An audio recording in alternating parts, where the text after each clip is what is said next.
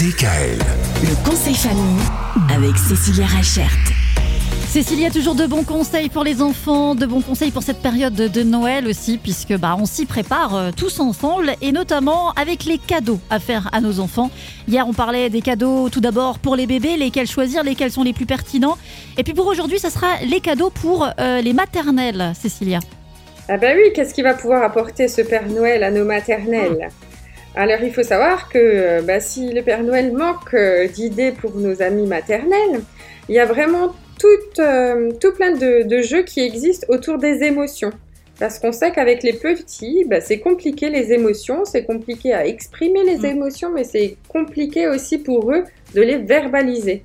Et donc il existe tout un panel de jeux euh, pour découvrir les émotions. Euh, ce qui marche bien aussi en maternelle, c'est tous les kits créatifs.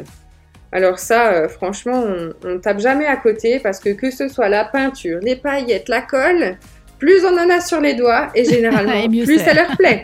Évidemment.